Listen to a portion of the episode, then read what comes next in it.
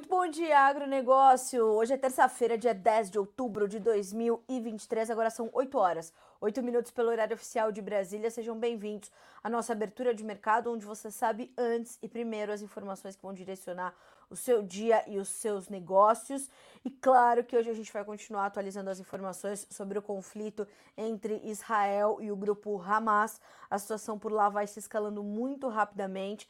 Nós temos mais de 1.500 mortos num saldo cruel dessa, dessa guerra e de um conflito que está sem data, obviamente, para acabar. A gente vê também o drama dos brasileiros que tentam voltar para cá. O governo tem feito toda a sua movimentação e tem dado prioridade para as pessoas que não têm, são residentes em Israel ou na faixa de Gaza e que não têm passagem aérea. Quem tem vai estar tá num segundo momento também atendido, mas enfim, é, um dos brasileiros que estava desaparecido foi encontrado morto, infelizmente, e a gente vai continuar a te trazer essas informações e mais do que isso, te trazer também todos os desdobramentos disso para o agronegócio brasileiro e mundial. Ontem mesmo nós já trouxemos uma, um, um primeiro balanço, é, e mais do que um balanço, eu diria um alerta, né? Um, uma uma reunião de perspectivas de especialistas para te dizer que pontos de alerta nós temos que ter nesse momento. Já já a gente vai falar um pouco mais sobre isso. A gente vai também falar sobre os preços das commodities, que hoje voltaram a recuar. Vamos falar de recorde nos preços do açúcar. Vamos falar sobre baixa que continua nos preços do trigo. Vamos falar sobre boi. E aí tem dica importante para você no mercado do boi gordo. Já já eu te trago isso também. E a gente vai falar sobre as expectativas revisadas do FMI para a economia global. Então, tudo isso nessa edição de terça-feira do Bom Dia Agronegócio. E no nosso quadro de entrevistas estará conosco o Fernando Grigoli, que é pesquisador e proprietário da Família. E a gente vai trazer muitas informações sobre o atual momento da safra 23-24 de soja e o que a gente vai poder ou melhor, o que nós já temos que colocar ali no nosso horizonte, no front, para manter as atenções ali é, todas sobre a sanidade das lavouras, produtividade, questão climática. Enfim, já já o Fernando vai estar conosco no nosso quadro de entrevistas. Mas antes de mais nada, vamos ver como é que os mercados estão se comportando. Vamos à nossa rodada de preços.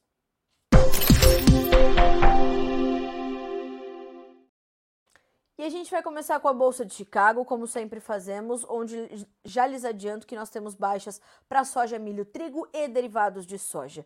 Então, na Bolsa, uh, nesse momento, o contrato novembro na soja vale 12 dólares e 55, cai 0,7%. O milho, 4 dólares e 84, uma queda de 0,6%. O trigo é quem lidera as baixas, caiu 1,9% agora para 5 dólares e 61 centavos por bushel. No, uh, nos derivados de soja, farelo e óleo, a gente checa também e a gente observa uma queda nesse momento de 0,5% do farelo para 372 dólares e 80 centos por tonelada curta e o óleo de soja vai a 53 centos mais 6 por libra peso e 1,6% de baixa. Essa relação se inverteu. O farelo estava caindo mais de 1,5% mais cedo, ali por volta de 10 para 7 da manhã, e aí o, o, o óleo perdia pouquinho mais de 0,3%. Essa relação se inverteu e a gente vê o óleo perder agora mais de 1,6%, dando sequência inclusive às baixas registradas na sessão anterior. Vamos checar também a bolsa de Nova York, onde todas as soft commodities trabalham no vermelho. O café perde 0,7%, vai a 1 dólar e 45 mais 8 por libra peso. O açúcar 26 centos mais 93 por libra peso e uma baixa de 0,9%. O algodão 1,03% de queda, recuando para 86 centos mais 6 por libra peso e o petróleo com ele a gente começa a checar as demais commodities, tem 85 dólares e 95 centos no barril, com uma queda de 0,5%, e no Brent, que é referência para o quadro global de oferta e demanda, reflexo do quadro global de oferta e demanda, nós temos 87 dólares e 69 centavos, meio por cento de baixa também. O gás natural cai meio por cento também nessa manhã de, de terça-feira. O ouro continua subindo, 0,2% de alta, mas prata e cobre recuam. A prata perde 0,5%, meio por cento de terça-feira. Oh, de novo, nessa terça-feira. Na bolsa de Dalian, mercado futuro chinês, referência trazida pela Agriinvest Commodities. Nós temos novas baixas para farelo, para óleo e para milho. E o Eduardo Vanin destaca: mais um dia de forte queda na DCE, que é a bolsa de Dalian, nessa volta da China depois do feriado de uma semana. Farelo de soja e óleo recuaram mais uma vez nessa terça-feira. As vendas de farelo na China não mostram qualquer sinal de melhora. E por quê? Porque nós temos por lá um consumo um pouco freado, né? O, o freio de mão tá puxado lá entre os chineses quando a gente pensa em consumo e mais do que isso a gente tem visto uma mudança no hábito alimentar dos chineses, uma, não é uma mudança profunda e nem é, é, repentina, tá, senhores?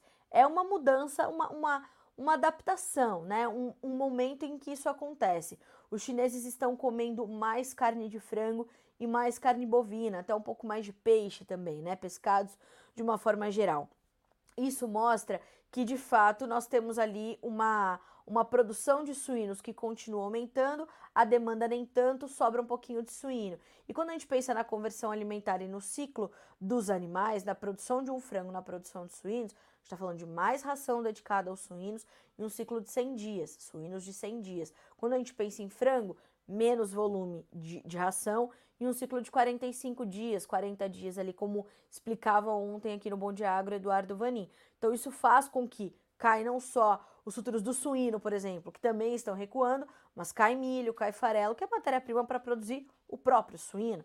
Então, ah, mas a produção de frango está aumentando. Pois é, mas a conversão alimentar é diferente, o ciclo do animal é diferente, então tudo traz um outro impacto no mercado. Fora, claro, outras sinalizações importantes, como o caso da própria economia muito fragilizada na China, que é quando a gente vai tratar disso já já, quando a gente trouxer as notícias, é, principalmente as novas, as novas estimativas do FMI, o Fundo Monetário Internacional.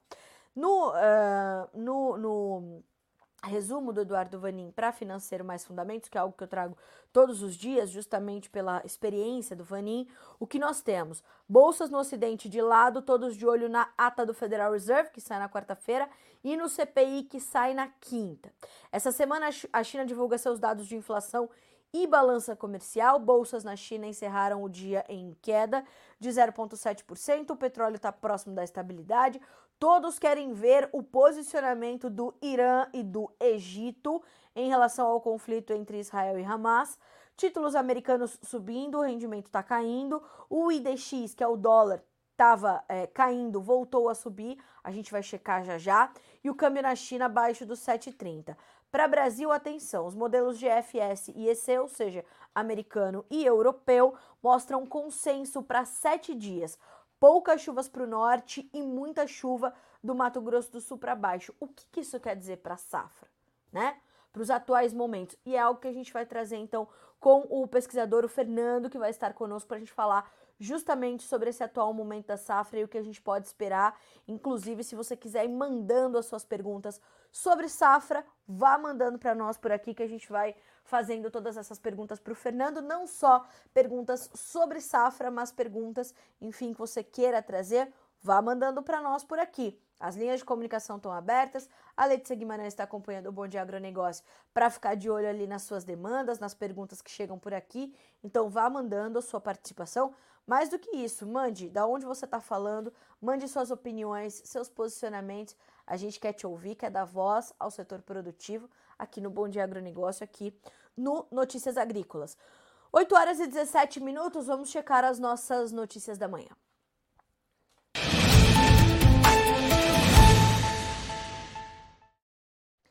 E a gente vai começar, naturalmente, trazendo as informações de atualização sobre o conflito entre Israel e o grupo Hamas, uh, porque de fato as notícias são bastante graves. Uh, nós temos até as ameaças do grupo Hamas de começar a execução de reféns caso novos bombardeios de Israel à faixa de Gaza sejam uh, proferidos. E a gente tem não só a, a, a ameaça da execução de reféns, mas a ameaça da execução de reféns civis não militares com transmissão ao vivo pelas redes sociais. Tem, tem noção do que está acontecendo, do que é uma guerra em 2023, no século 21, com o advento da tecnologia que a gente conseguiu subverter para o mal, né? uma loucura sem tamanho o que está acontecendo. O primeiro-ministro israelense Benjamin Netanyahu já afirmou que Israel vai usar toda a sua força para destruir o Hamas, né? Uh, ele esclareceu as medidas que está tomando durante o conflito com o grupo palestino.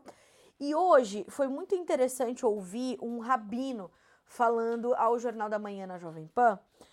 Uh, e ele trazia ele, ele, falava muito sobre essa não ser uma guerra ter territorial e nem ser uma guerra religiosa, né?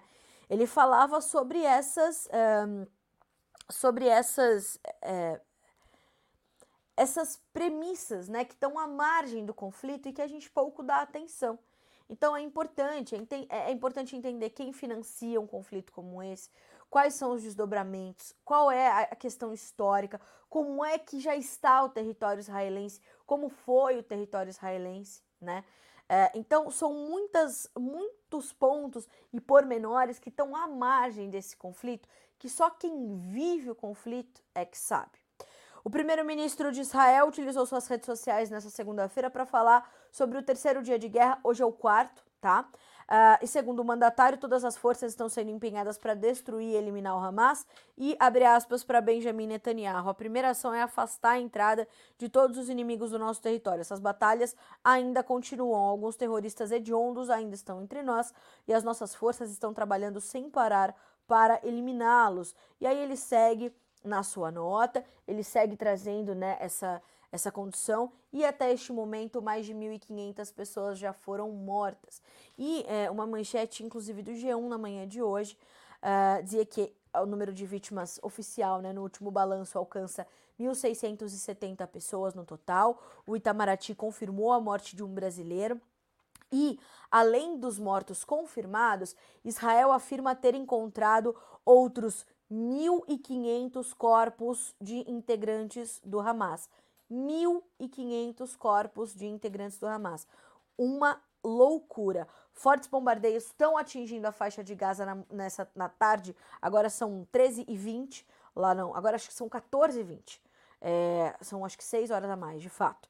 Lá para aquela região ali, faixa de Gaza, Israel tudo mais. Então a gente está falando de uma escalada muito rápida desse conflito, declarações muito agressivas e, claro, olhos vivos nos demais países que podem se unir a esse a esse a esse conflito. Ontem, inclusive, o uh, Israel falou sobre Irã ser uma espécie de cúmplice ali do, do, do Hamas, né? E de fato, o presidente do Irã e o líder do Hamas estavam em conversa.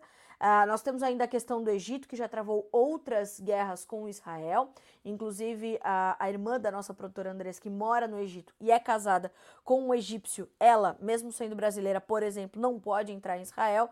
Então, todas essas relações né, que foram construídas há décadas, e há décadas esse conflito na faixa de, de Gaza acontece, é, essas relações que foram se, se formando e se desconstruindo, elas agora têm uma, uma importância muito grande e é isso que vai desenhar o futuro do conflito. E, naturalmente, os impactos que isso tem para os demais mercados. Então, quando a gente pensa no mercado de petróleo, por exemplo, claro que um conflito no Oriente Médio, e isso já é sabido, ele tem um impacto direto né, no coração do mercado de petróleo. Um terço do, do petróleo global é produzido no Oriente Médio, então é óbvio que o que acontece por lá tem um peso muito, muito forte para o mercado global de petróleo. Ontem nós vimos os preços dispararem mais de 4%, também foram escalando seus ganhos.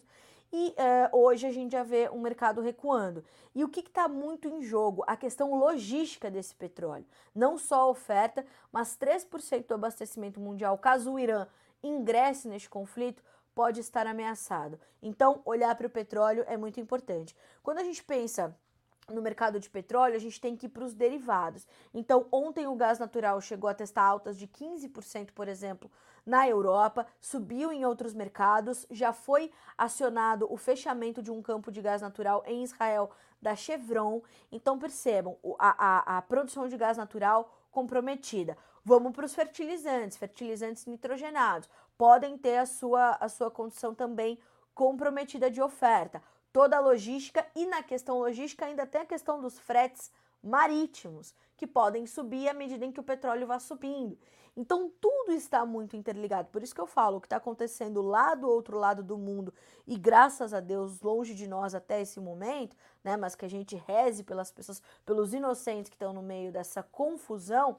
É, a gente tem que, né, primeiro agradecer e segundo entender que a gente tem sim a ver com isso, porque o que está acontecendo com lá, o que está acontecendo por lá impacta no andamento das coisas globalmente falando, né? E dos negócios e a, a importância disso para o agro brasileiro. Então a gente vai ver o petróleo, o gás natural, os fertilizantes. Israel é um dos nossos principais fornecedores de fertilizante, segundo maior fornecedor de super simples, quarto, quarto maior de cloreto de potássio, mas até esse momento, segundo Jefferson Souza, analista de fertilizantes da Agriinvest, zero efeito, tá? Por enquanto não aconteceu nada, por enquanto tá tudo certo e caso, caso o mercado venha a sentir os impactos disso, aí vai ser só na, a partir da próxima semana, da outra. Nessa semana, a gente ainda não deve ver um efeito muito agressivo sobre os preços dos fertilizantes. E mais do que isso, um levantamento da Cogo Inteligência em Agronegócio, eu vou até abrir aqui para dividir com vocês, trouxe a importância enquanto parceiro comercial do, de Israel e da Palestina para uh, ah, o agronegócio brasileiro, enquanto parceiros comerciais, tá? Então, uh, e aí ao longo do dia eu vou trazer o detalhe desse balanço da Cogo Inteligência em agronegócio para a gente falar sobre isso. Entre os dois países envolvidos na guerra, são mais relevantes as exportações do agronegócio brasileiro para Israel. Para a Palestina, as exportações do agro brasileiro foram bem mais modestas, com apenas o equivalente a 29,9 milhões de dólares, predominantemente de carnes, cacau e outros itens alimentícios, isso baseando-nos em 2022. Já em Israel, no ano passado, para Israel, o agronegócio brasileiro exportou 727,4 milhões de dólares, preponderância para carnes, soja, milho, trigo, itens florestais, café e lácteos, tá? Então a gente está falando de volumes importantes em receita e em volume efetivo de produto. Então veja a importância.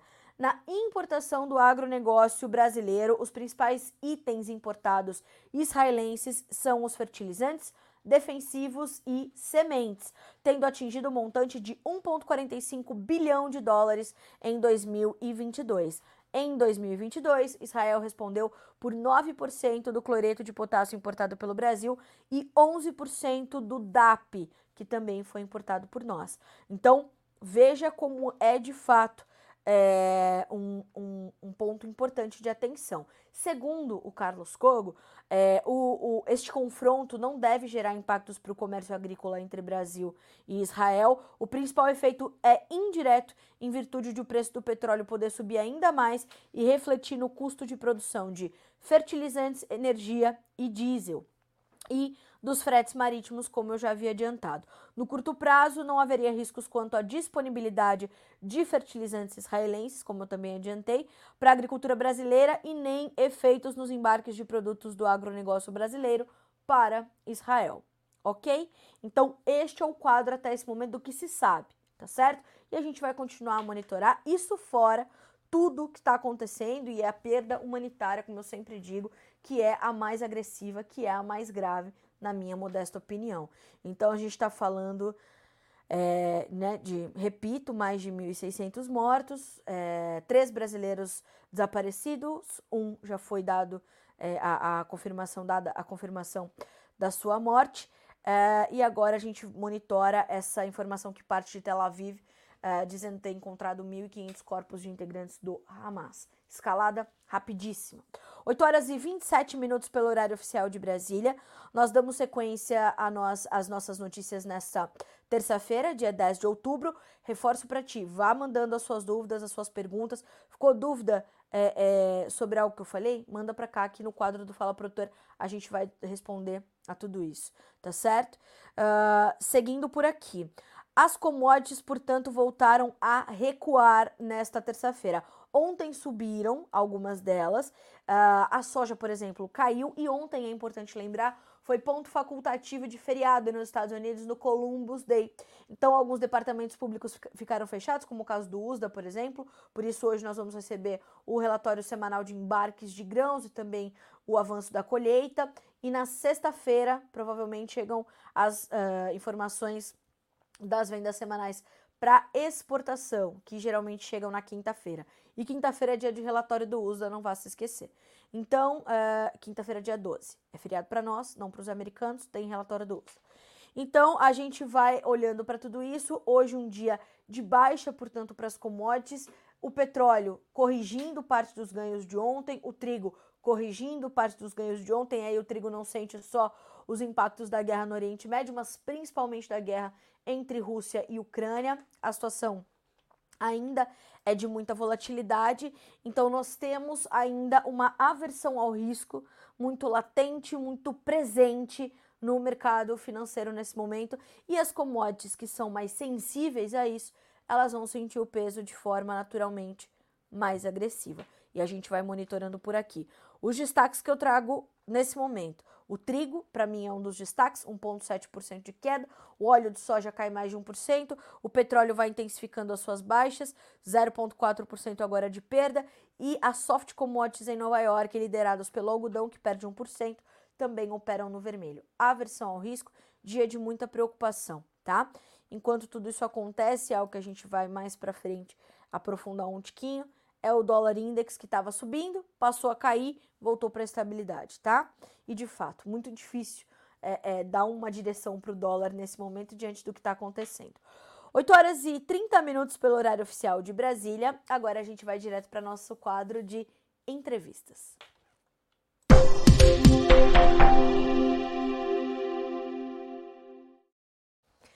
Bom, e nessa terça-feira a gente vai falar um pouquinho do que está ali preocupando o produtor ou trazendo uma necessidade de maior monitoramento, buscando os alertas e para nos ajudar nessa, nessa entrevista, né? É, quem estará conosco nessa terça-feira é o Fernando Grigoli, ele que é pesquisador e proprietário da Família, e a gente vai então entender um pouco mais da safra, não é isso, Fernando? Bom dia, seja bem-vindo, é um prazer recebê-lo aqui no Bom Dia Agronegócio. Bom dia, Carla. Bom dia a todos que acompanham a gente. Prazer estar aqui com vocês e vamos, vamos começar a safra. Né? Já começou em algumas regiões do Brasil, mas está acelerando. Vamos que vamos. É verdade. Fernando, é, você estava me acompanhando aqui né, no, no Bom Dia Agro dessa terça-feira e por mais que seja muito importante para o produtor é, olhar para a safra nesse momento, inevitavelmente ele vai ter que olhar para o que acontece ali do lado para também traçar suas estratégias. É um momento bastante desafiador, né? É, tudo que acontece fora do Brasil impacta demais, né? O agronegócio é muito, é muito conectado, né? A globalização, ela, ela é muito forte, então a gente vê as coisas acontecendo, a gente tem que tentar se antecipar, né? O que a gente fala para o produtor é que é, ele tem que correr menos risco possível, então acompanhar o preço da, de venda de soja, fazer os travamentos, né? Fazer as operações de travar, de, de garantir o seu custo de produção, né? De fazer é, as trocas no momento adequado para sempre conseguir no final do dia ter uma possibilidade boa de rendimento, né? Não só de produtividade, mas de venda, né? Então a gente tem que sempre tomar cuidado, evitar arriscar demais é, e garantir pelo menos o nosso custo de produção que seja travado numa quantidade adequada de, de valores adequados, né? E aí a gente deixa aquela margem para poder arriscar e tentar buscar um preço de soja mais alto, mas esse, esse cenário todo de dólar, é, de preço futuro de, de soja, isso tudo a gente tem que olhar com muita cautela, com muito cuidado, porque o prejuízo pode ser muito grande, a perda de dinheiro pode ser muito grande nesse caso. Agora, Fernando, isso, isso se intensifica e fica mais é, evidente ainda em anos como esse, em que a gente é, inicia a safra já considerando é, que estamos num ano de El Ninho. É, como essas atenções elas ficam é, mais fortes ainda e exigem mais do produtor em um ano como esse? Esse ano, a questão climática ela é desafiadora, né? A gente, é, na questão de El Ninho, a gente vê uma possibilidade muito grande de um surto de ferrugem asiática. A gente teve na safra 22, 23 um problema grave com ferrugem asiática em algumas regiões do Brasil, né? Especialmente é, Mato Grosso do Sul, Paraná e São Paulo e Minas né? Então, e agora 2023, 2024, a gente vê o cenário todo se desenhando para uma para uma possibilidade, né, de epidemia muito grande. Por que, que a gente fala isso? Né, porque a gente teve o ano passado com bastante ferrugem, então, em teoria, o inóculo é, é, alto. A gente teve um vazio sanitário que não foi adequado, né, não foi do jeito que poderia ser, é, que deveria ter sido, infelizmente. E a gente vê os nossos vizinhos, né, Paraguai, Bolívia, sofrendo muito com ferrugem asiática. Né? Então, isso tudo sinaliza para nós um ambiente onde a, o inóculo está em, em, em, grande quantidade. Além disso, a gente vem acompanhando os dados do consórcio antiferrugem, né, que estão disponíveis para o produtor na internet, no aplicativo, é uma plataforma gratuita, né? E esses dados do consórcio antiferrugem mostram para nós que nós temos bastante pontos, é, muitos pontos de ferrugem já aqui no Brasil. Logicamente que na maioria deles pontos de ferrugem em soja é, tiguera, né, em soja guacha, mas alguns pontos de ferrugem, é, principalmente na Lagoa da Confusão, já em soja de safra. Né? Então, isso tudo mostra para nós que a doença está aí. É, a semeadura no Paraná é, e no Cerrado vem avançando com bastante força. Então, isso leva a gente para um cenário bastante preocupante com relação às doenças. E, e sempre o alerta para o produtor é, é acompanhe as lavouras, monitore de forma efetiva é, para a gente sair na frente. Doença em soja, a gente nunca pode sair atrás. A gente tem que começar na frente para conseguir ter o máximo de performance possível, para os insumos que a gente adquiriu uh, entregarem o resultado possível e principalmente para o produtor não ter perdas uh, na lavoura. Agora, Fernando, é, quando a gente olha para isso, é, e quando você traz esse problema da ferrugem, o que a gente viu é, nas últimas safras e que foi é, com tecnologia, pesquisa e inovação sendo resolvido foi a resistência que as plantas de soja sofriam com os fungicidas, né? Eles já não davam mais, não davam mais conta de conter a ferrugem. E me parece que é, nos últimos tempos isso foi mudando e de fato a pesquisa e a inovação conseguiram driblar, pelo menos por enquanto, né, esse problema. De fato, a, o cenário mudou em relação às safras anteriores? A questão de resistência ela é um problema sério, é um problema real. Tem muita gente que, que questiona, fala, ah, isso é conversa. Não, não é conversa, é um, é um problema sério que a gente tem, tanto para doenças, pragas, planta, plantas daninhas, enfim, isso acontece, é normal e é natural, isso vai acontecer em algum momento. É, o que a gente sempre fala para o produtor é, é, a gente vem conseguindo avançar, a gente vem melhorando o, as, as tecnologias, mas a gente vem melhorando a conscientização do produtor. Então, a gente tem hoje é, várias estratégias que são usadas juntos, por exemplo, rotação de, de ingredientes ativos, rotação de modos de ação de fungicidas diferentes, é, associação de fungicidas multissítios aos fungicidas uh, sítio específicos, a redução do intervalo de aplicação, tudo isso são estratégias que ajudam a gente a, a melhorar o nível de controle de ferrugem e contornar esse problema de resistência. Além disso, a gente tem uma questão operacional nas fazendas que muitas vezes o produtor não, não percebe, mas que ajuda muito a gente. Então, por exemplo, o cerrado hoje planta muito rápido. A janela de semeadura no cerrado, Mato Grosso, Mato Grosso do Sul e Bahia, ela é muito curta. Né? Em 30 dias você tem aí 10, 12 milhões de hectares plantados. E isso ajuda a gente a fugir da ferrugem. Né? Então, esse é um, é um ponto importante. O segundo ponto é a antecipação de plantio. O produtor vem a cada ano antecipando mais a semeadura. E com essa antecipação de semeadura, a gente, e, e, a janela de semeadura mais curta, obviamente, a gente tende a escapar da ferrugem também, porque ela, a, o esperado é que a doença ocorra um pouco mais tardia na soja.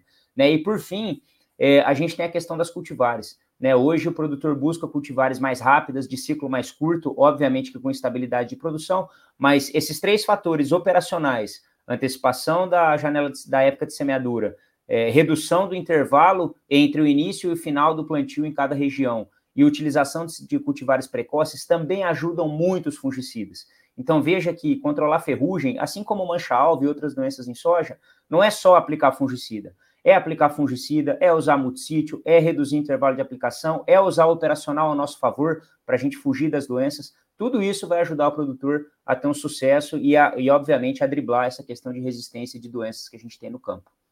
E ao lado de uma estratégia boa e um, um bom plano de plantio, existe também é, essa, essas soluções que o mercado oferece, como é o caso, por exemplo, do manejo campeão, que é um plano da, da Corteva, né, Fernando? Que, que é uma justamente isso, né? Um, um plano é, para que haja uma, uma boa estratégia, uma boa combinação de produtos. E eu queria que você trouxesse um pouquinho dos dados desse manejo campeão para a gente entender é, quais são as diferenças e o que ele traz de solução para o sojicultor brasileiro hoje.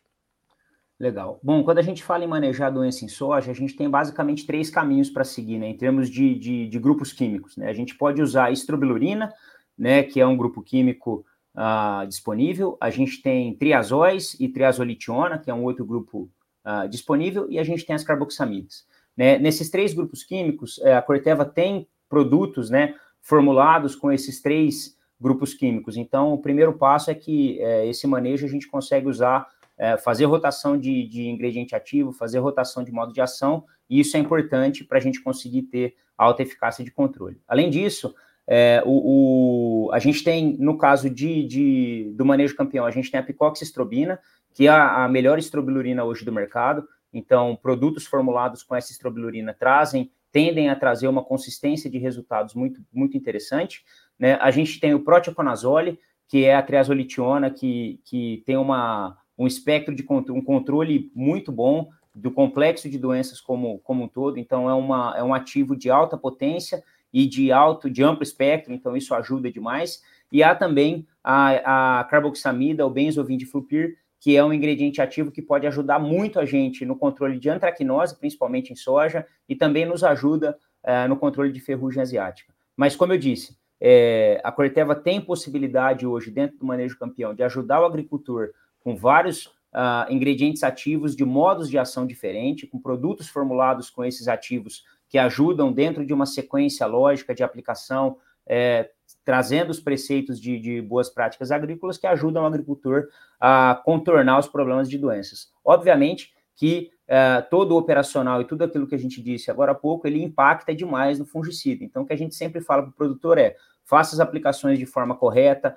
se atente, fungicidas são produtos muito técnicos, são produtos que, é, para ter a sua eficácia aplicada no campo, a gente precisa tomar cuidado com as misturas, com pH de calda, com uma série de detalhes que não são tão detalhes assim, que são muito importantes para que os fungicidas entreguem resultado. Mas o manejo campeão da Corteva pode sim ajudar o produtor a ter altos níveis de produtividade e a controlar o complexo de doenças como um todo na cultura da soja.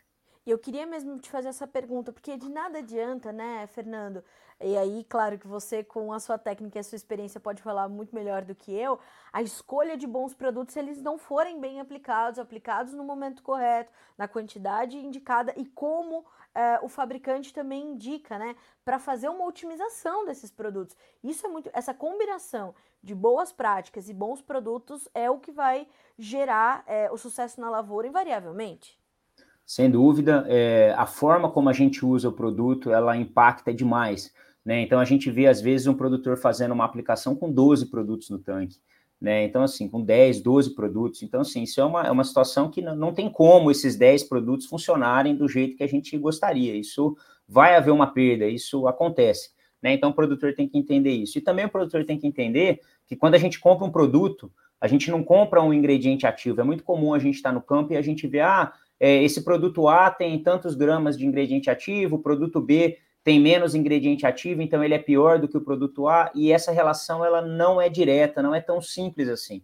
Porque quando a gente compra um produto, a gente compra os ingredientes ativos que estão ali, mas a gente compra uma formulação também. Então hoje a gente tem, por exemplo, pega, é, sei lá, refrigerante, a gente tem refrigerante à base de cola, né? Para não falar nome de, de marca comercial, mas refrigerante à base de cola, nós temos um monte, né? E eles são todos diferentes. Né? Então, a formulação ela tem um papel muito importante. Então, o agricultor precisa se atentar que às vezes o barato vai sair caro, às vezes o produto que tem o custo mais baixo ele causa uma fitotoxidez mais alta na planta de soja. Então, tudo isso está envolvido na questão de formulação. Então, muito cuidado com essa história de que ah, eu tenho 50 gramas de ingrediente ativo contra 48 gramas de ativo, então o 50 é melhor do que o 48, que na biologia não é assim que funciona. A gente precisa tomar cuidado com esse tipo de, de, de coisa e precisa pensar que ah, o produto ele vai entregar o resultado. Quanto melhor os, os componentes forem, então vamos supor um produto que tem dois ingredientes ativos. Quanto melhor for esses dois ingredientes ativos, quanto melhor for a formulação, melhor ele vai ser. Não adianta nada eu pegar dois grandes ingredientes ativos e fazer uma formulação de baixa eficácia, que o resultado final vai ser é, ruim, infelizmente. Então, são detalhes que não, que não são pequenos, são importantes demais para a gente ter sucesso no manejo de doenças em soja. Fernando, você está preocupado também com o mofo branco nessa próxima safra? A gente pode ter uma, uma incidência é, maior caso a gente tenha um, um, excesso de chuvas em algumas áreas, porque a gente está falando também de mais uma doença fúngica, né? É, o mofo branco, ele é uma doença extremamente complexa, né? Uma doença que a gente costuma tratar ela em separado, porque o manejo dela envolve várias ações, né? Envolve é, manejo de palhada, envolve rotação de cultura, envolve o manejo ano a ano da doença com aplicação de fungicidas químicos e biológicos. Então, é uma doença muito difícil. A probabilidade de ter surtos de, de mofo branco esse ano é grande. A gente viu áreas no ano passado que há muitos anos não se via mofo, mofo branco, e na safra 22, 23 a gente viu a ocorrência, e com essa ocorrência aumenta o número de escleródios, e com a condição climática que a gente tem prevista para 23, 24, áreas acima de 800 metros de altitude devem sim é, ficar em alerta e tomar cuidado, porque mofo branco, é, um ano que a gente erra a mão e que a gente maneja mal a doença, a gente prejudica a área pelos próximos 5, 10 anos. Então tem que, tem que tomar bastante cuidado com essa doença, fazer as aplicações no cedo e principalmente cuidado com intervalos de aplicação para entre as aplicações de fungicida para mofo branco é, são ações assim fundamentais para o produtor conseguir contornar esse problema. Dica de ouro, né, Fernando? Porque são de 5 a 10 anos para você conseguir controlar ali a situação. É, isso a gente está sendo bonzinho, né? Porque o escleróide ele, ele dura muito, né? Então, assim, uma vez que você tem escleróide no campo, você tem a doença, você tem o patógeno no campo. Se ele vai acontecer ou não a safra após safra, isso vai depender da condição climática, né? Mas, por exemplo, você vai em áreas onde cultiva soja, feijão, mix de cobertura, que às vezes dentro do mix de cobertura tem uma planta hospedeira. Então, isso tudo pode comprometer a área e, e mofo branco é um fator muito limitante para a produção de soja. Então, é, tem que tomar bastante cuidado com essa doença, que ela é bem complexa e bem problemática. E a Corteva, sabendo disso, tem também uma, uma solução que é o Oranis, não é isso, Fernando? Isso, o Oranis é um fungicida que tem registro para mofo branco, que pode ser utilizado no manejo da doença, é, tem uma eficácia interessante, mas o principal para mofo branco, é, o primeiro passo é associar é, fungicidas químicos biológicos, fazer tratamento de solo, a, utilizar produtos biológicos no solo é importante para reduzir a carga de escleródio, e aí sim, a aplicação de fungicidas químicos na planta para que ela se proteja do início do, da germinação desses escleróides é extremamente importante para a gente não ter problema de mofo branco. Então, obviamente que ah, o fungicida químico ele ajuda, mas ele vem junto com uma série de ações, como aplicação próximo a R1, é, que é a primeira, a, o início da floração da soja é fundamental, intervalos de aplicação a cada 10, 12 dias, pelo menos nesse começo do desenvolvimento da soja, é importante para proteger a planta e, mais uma vez, assim como a gente disse para ferrugem e para outras doenças, rotacionar modo de ação e rotacionar ingrediente ativo dentro de um sistema integrado de manejo de doenças em soja é fundamental para a gente conseguir vencer essa doença. Fernando, excelentes informações. Para a gente finalizar, eu quero te perguntar como é que você está sentindo esse início de safra no Brasil? Como é que está a sua perspectiva sobre esse arranque inicial? A gente está com perto de 10% da nossa área plantada, deve ser uma área recorde. Como é que você está é, é, analisando esse começo de safra, essa safra 23-24 começando? Bom, a safra 23-24 começa com alguns temperos que a gente não, não tinha há alguns anos, né? Então, em termos comerciais, é uma safra complexa, né? Porque tem questão de, de, de estoque, tem questão de produtos, tem essa questão de dólar oscilando muito. Então, hoje o dólar está um valor, daqui 10 dias o valor é muito mais alto, mas aquele produto que o agricultor comprou baseado no dólar naquele, naquele momento. Então, tem tudo isso que atrapalha um pouco. Né, o que a gente fala, e, e é assim, a gente vê o, o, produtor um pouco mais lento esse ano para fazer os negócios. O que, que isso preocupa nós? Né, nos preocupa na questão de logística. Né? Então, na hora que o produtor tomar a decisão de comprar fungicidas, não de comprar, mas de puxar para a fazenda fungicidas, inseticidas e herbicidas, a gente pode ter um problema logístico que dificulte o produto chegar na hora certa na fazenda. E aí, uma vez que o produto chega atrasado na fazenda, a gente tem a aplicação do produto atrasada, o resultado comprometido, a produtividade comprometida e o pior de tudo, é, o produtor investir três, quatro, até cinco aplicações de fungicida, em algumas regiões, como na Bahia, seis a oito aplicações de fungicida e ter doença no campo. É isso que a gente não quer. A gente quer que o produtor invista de forma correta, no nível de tecnologia que ele acha importante para a lavoura dele e que tenha o retorno do que ele investiu. É esse é o objetivo. Então, essa demora na, no fechamento e essa demora na, na, na autorização para o produto ir para a fazenda, isso vai a gente imagina que isso pode causar um problema logístico grande e aí leva é, vira uma bola de neve até o final da safra. Então essa atenção tem que ser bem levada em conta. Mas a gente torce para ser uma boa safra, né, para o agricultor é, conseguir ter o retorno dele, conseguir ter a produtividade e o produtor tem que produzir. Né? O Brasil depende desses caras, a gente precisa que vocês produzam muito bem para a gente conseguir manter a nossa balança favorável e manter o Brasil o mais estável possível. É isso mesmo. Excelente forma da gente concluir a nossa conversa. Fernando, quero te agradecer muito pela disponibilidade, pelas informações que você compartilhou aqui com a nossa audiência, que são de muita relevância, são ouro para o produtor agora que está colocando a sua semente no, no, chão, investimento milionário, né? E de fato, como você falou muito bem, o Brasil precisa desses caras. Fernando, obrigada mais uma vez, boa semana, bom trabalho e portas abertas, volte quando quiser para a gente continuar informando os sojicultores brasileiros. Até mais. Até mais, Carla. Obrigado, um prazer estar com vocês. Uma boa safra a todos. Prazer é nosso. Um abraço. Um abraço. 8 horas e 49 minutos pelo horário oficial de Brasília. Para quem quiser saber um pouco mais sobre o trabalho do Fernando, ele deixou aqui as redes sociais dele ali embaixo do nome dele, também da Framívia. É mais do que isso, se você quiser saber um pouco mais sobre o manejo campeão da Corteva, é só acessar corteva.com.br e ali tem todas as informações. Acessou o site da Corteva, a primeira coisa que vai aparecer é de fato o manejo campeão. Então, assim, o que, que o Fernando veio fazer aqui? Te falar que você precisa combinar bons produtos com boas práticas e timing, né? Ah, eu apliquei 200 vezes, não deu certo. É claro, está fazendo tudo certinho, você é profissional. Então, corteva.com.br, vai buscar informações sobre o manejo campeão. E você que está chegando agora, ó, essa entrevista do Fernando Grigoli, que é pesquisador, vai estar disponível em mais alguns minutinhos para vocês na íntegra aqui no noticiasagricolas.com.br para você ouvir e reouvir quantas vezes quiser para fazer o melhor trabalho que você puder, extrair o máximo da tua produtividade e passar bem por esse momento de preços pressionados na soja. 8 horas e 50 minutos pelo horário oficial de Brasília.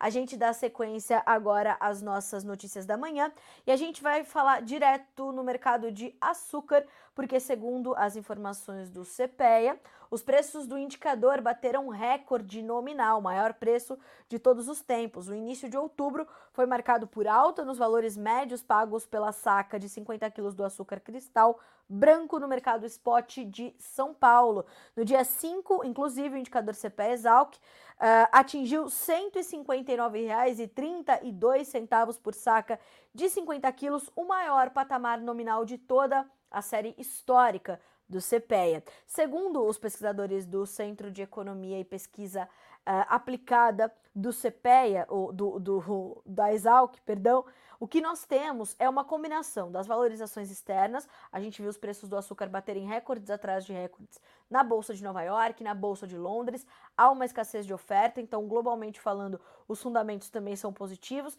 e mais do que isso, a valorização do dólar frente ao real, nessa combinação, preços externos mais altos, dólar subindo, preços em alta aqui para o açúcar brasileiro. Então nós temos essa, essa situação. E aí, ó, isso ressalta que esse cenário sustenta a vantagem das exportações do açúcar sobre as vendas da commodity no mercado brasileiro. Atentas a este cenário, as usinas consultadas pelo CPEA se mantiveram firmes e não reduziram os valores de negociação. Inclusive, ontem a SESEX, a Secretaria de Comércio Exterior, trouxe os dados de, de, exportações que foram ali compilados pelo Jonathan Simeão e o que nós pudemos perceber é que as exportações de açúcar pelo Brasil até a primeira, primeira semana de outubro totalizaram um pouco mais de 796 mil toneladas. 8 horas e 52 minutos pelo horário oficial de Brasília. Falamos sobre açúcar, agora a gente vai falar sobre trigo. Eu quero chamar a atenção aqui do colega. Ah, deixa eu ver aqui, deixa eu buscar para o seu Adoniran Castro. Bom dia, grande programa. Obrigada, seu Adoniran. Vamos falar de trigo, não tem preço.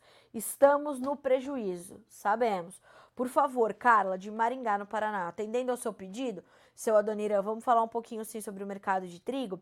E de fato a gente está num momento duro né, de preço é, e a safra pode inclusive pesar um pouquinho mais sobre este mercado tá? Veja só o que diz o CPEA. As, as, constantes chuvas na região sul do país nas últimas semanas podem prejudicar o volume e a qualidade do trigo colhido nesta temporada. Além das reduções já estimadas para o Paraná, quedas ainda mais acentuadas são esperadas no Rio Grande do Sul e em Santa Catarina. Nós sabemos que a região sul do Brasil é a maior produtora de trigo do país. Né? Uh, mesmo em meio a este cenário, o levantamento do CPEA mostra que os preços do trigo seguem recuando, seguem em queda, uh, e isso é realmente grave porque já deixa alguns produtores Brasil afora com as contas sem fechar, né? É sabido.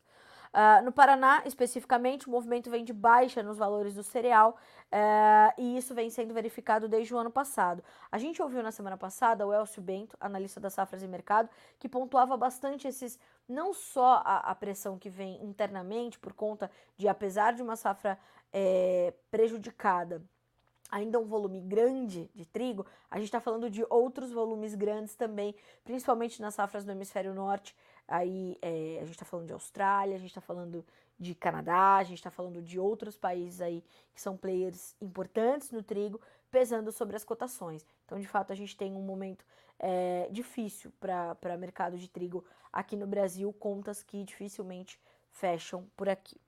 8 horas e 54 minutos pelo horário oficial de Brasília. Agora a gente vai falar um pouquinho sobre o mercado do boi, porque na sequência, minha gente, eu quero trazer aqui uma dica boa para você. Primeiro eu quero falar sobre as informações da Datagro, levantadas ontem pelo Alexander Horta, que é uh, né, toda, toda, todo dia faz as entrevistas sobre o mercado do boi gordo e ele trazia essas informações levantadas pelo João Figueiredo, que é analista sênior da Datagro, falando que outubro está sendo de pontos positivos e negativos para o mercado e que os preços do boi gordo estão buscando encontrar um equilíbrio. Né? Tivemos uma baixa muito agressiva, 2023 um dos piores anos para a pecuária e agora o boi numa trajetória de recuperação, de retomada.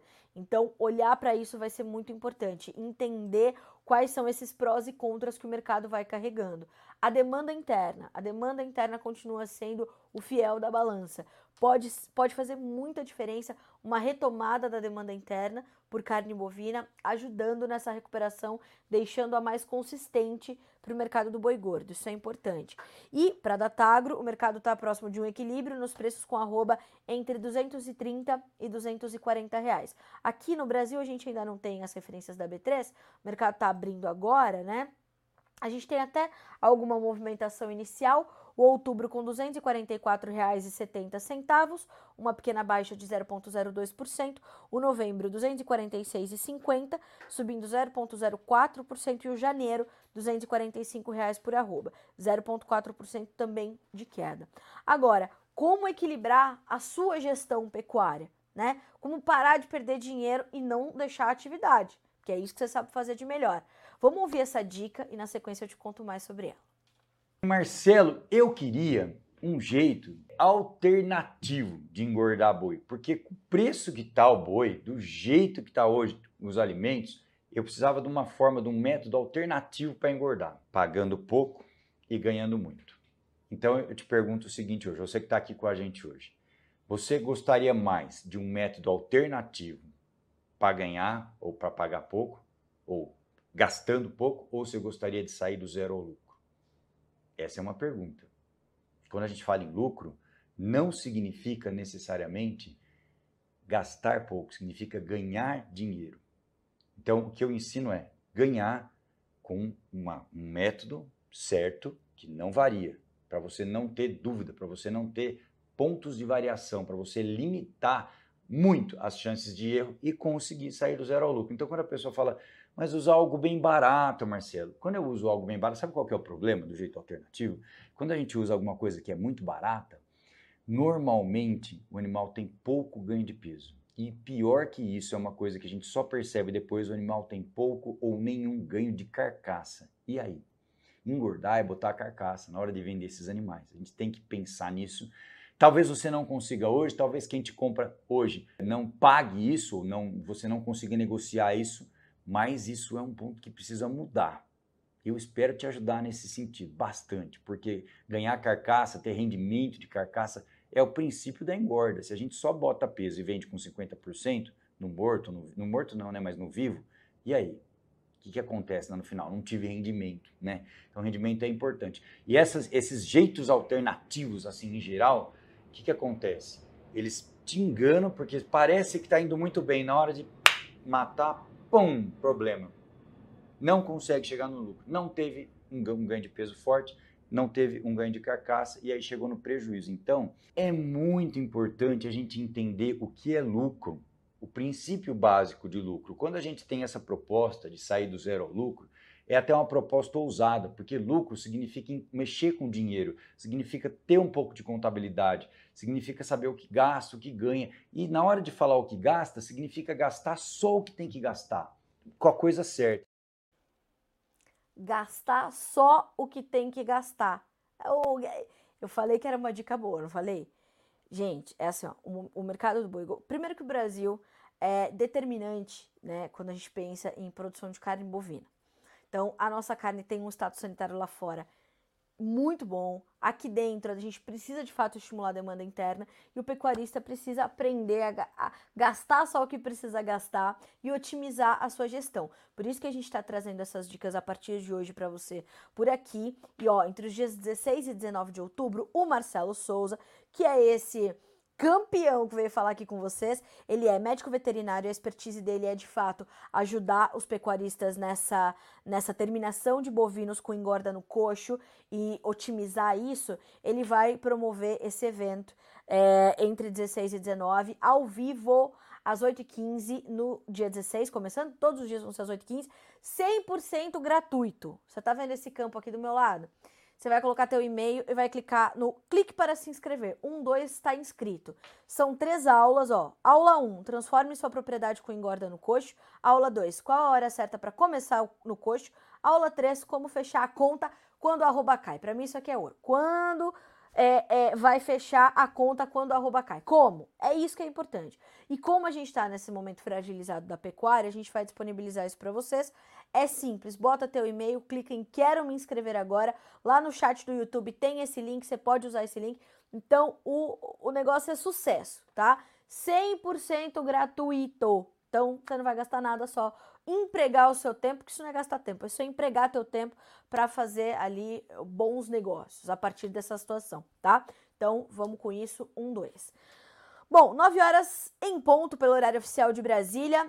A última manchete desta sexta-feira traz as informações do FMI, o Fundo Monetário Internacional, reduziu nesta terça-feira as suas previsões de crescimento para a China e zona do euro e diz que a expansão global permanece baixa e desigual, apesar do que chamou de força notável da economia dos Estados Unidos. O FMI manteve a sua, a sua previsão para o crescimento do PIB global em 2023 em 3%, mas reduziu para 2024 em 0,1 ponto percentual, para 2,9% em relação à sua previsão de julho. A produção mundial cresceu 13,5% em 2022. O economista-chefe do FMI, Pierre Olivier Gurrincha diz que a economia global continua se recuperando da pandemia de Covid-19, da invasão da Ucrânia pela Rússia e da crise energética do ano passado, mas as tendências de crescimento são cada vez mais divergentes em todo o mundo e as perspectivas de expansão a médio prazo são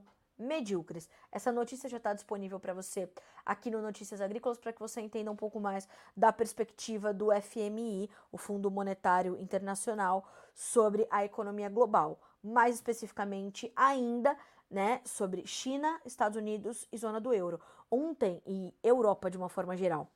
Ontem, quando eu entrevistei o Enio Fernandes sobre a condição da guerra impactando os mercados, ele dizia, Carla, com o que a gente está vendo no mundo, principalmente China, Estados Unidos e zona do euro, as maiores economias do, do globo, né, Estados Unidos, China e aí a zona do euro nessa ordem, é muito difícil a gente ver as commodities mantendo uma trajetória de alta. Né? A inflação está difícil de conter, o poder de compra da população global está tá corroído, então tudo isso está na conta. Por isso é importante entender como é que o Fundo Monetário Internacional está entendendo também o caminhar da economia do planeta, certo? 9 horas mais 2 minutos pelo horário oficial de Brasília. Para finalizar, vamos para o nosso quadro do Fala Produtor.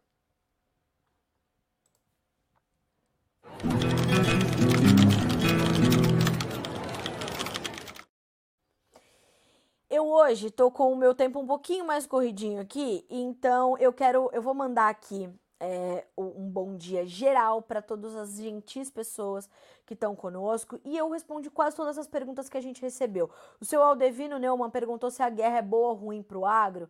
É, ela, ela pode favorecer preços em algum momento por alguma situação, é, seu uh, Aldevino, mas de uma forma geral ela é ruim né? Ela pode é, provocar ali muita instabilidade nos mercados, muita aversão ao risco, então isso pode, pode pesar agressivamente. Por enquanto, os impactos ainda não foram sentidos. É o quarto dia de conflito entre Israel e Hamas, fora as outras guerras que estão acontecendo no mundo via o que está acontecendo entre Rússia e Ucrânia há 19 meses. Respondi sobre o mercado de trigo. A Letícia Mendes me perguntou aqui sobre a queda da soja uh, se devendo a qual motivo a alta oferta dos Estados Unidos não é uma alta oferta, Letícia, mas é a oferta chegando, né? E fora isso, o programa de exportação meio capenga. Por quê? Os Estados Unidos estão colhendo a soja, pouco mais de 20% da área já foi colhida, hoje o número atualizado às 17 horas, e a competitividade dos americanos está baixa, o programa de exportação está atrasado, eles estão vendendo